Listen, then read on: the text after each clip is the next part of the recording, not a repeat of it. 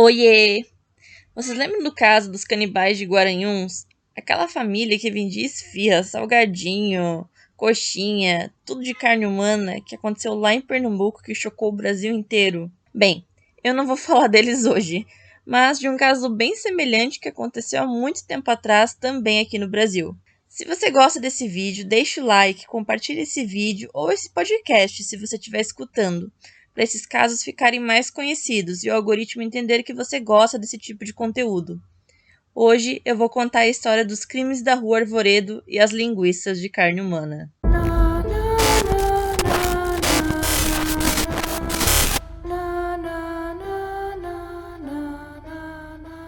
Para começar a contar essa história, eu vou ter que voltar lá pelo século XIX, onde os fatos aconteceram. Mas para contar a história, eu vou ter que apresentar os personagens desse conto macabro. José Ramos era filho de uma índia com um soldado português combatente na Guerra dos Farrapos. Ele nasceu em Santa Catarina e seu pai era um desertor, por isso ele fugiu para as terras catarinenses, onde José Ramos nasceu. O José acabou crescendo num ambiente violento, onde o pai agredia a mãe e um dia, cansado de ver o pai embriagado bater na mãe dele, ele acabou atacando o pai com uma faca, levando-o à morte.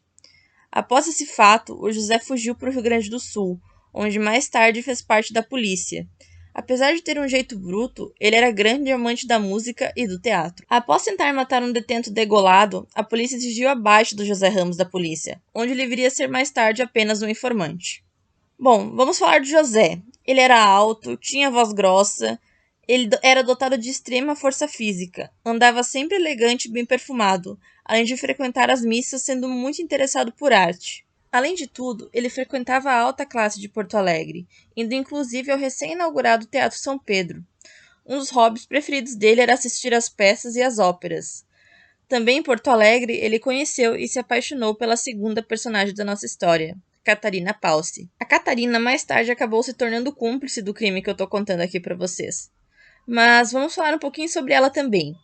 A Catarina era húngara e presenciou a família toda ser assassinada durante a Revolução Húngara contra a Áustria. Ela se casou muito nova, aos 15 anos, porém o seu marido cometeu suicídio. Entre indas e vindas, uma Catarina de 20 anos e bem solitária desembarcou na capital gaúcha, e cinco anos depois começou o um envolvimento com José Ramos, indo morar com ele em 1863 na rua Arvoredo. Bom, eu apresentei para vocês a Catarina e o José, mas falta falar ainda de um elemento que é bem importante para essa história: o Carlos Klausner. Klausner era açougueiro, o que lhe concedia uma certa riqueza. O seu açougue prosperou, pois ele ficava ao lado de uma igreja onde as senhoras, após as missas, ordenavam seus escravos para comprar carne. Como José Ramos sabia falar alemão, ele e Klausner acabaram se tornando bons amigos, pois unidos pela solidão, ambos conversavam muito. Logo, o Ramos se tornou ajudante de Klausner, que frequentava muito a casa do José nesse período. Agora, partindo para o ano de 1864, é notado o desaparecimento do comerciante português Januário e seu caixeiro José Inácio. Os vizinhos haviam presenciado o casal José e Catarina com eles um dia antes do desaparecimento. Então, Ramos foi intimado para comparecer à delegacia onde deveria esclarecer as coisas. Ele foi e alegou que os dois tinham seguido viagem para o Caí, mas essa história não convenceu muito o chefe da polícia, Dário Rafael, que decidiu investigar um pouco mais. Mais tarde, no dia 18 de abril, a polícia partiu para a casa de José Ramos e se deparou com uma cena que parecia muito de um filme de terror. Haviam pedaços de um corpo humano em decomposição enterrados. O corpo era de Carlos Klausner, o dono do açougue. Também, em um poço desativado, a polícia encontrou o corpo do comerciante Januário e do seu caixeiro José Inácio. A motivação dos crimes era bem clara. José Ramos e Catarina matavam suas vítimas para se apossarem dos bens delas. Mas a surpresa maior foi quando, ao pegar o diário de Catarina, que esta estava consumida pelo remorso, contou que haviam feito mais seis vítimas, que foram transformadas em linguiça pelo açougueiro Carlos Klausner. O plano era o seguinte: ela traía as vítimas para um beco escuro ou ladeiras onde não pudesse ser vista por outras pessoas.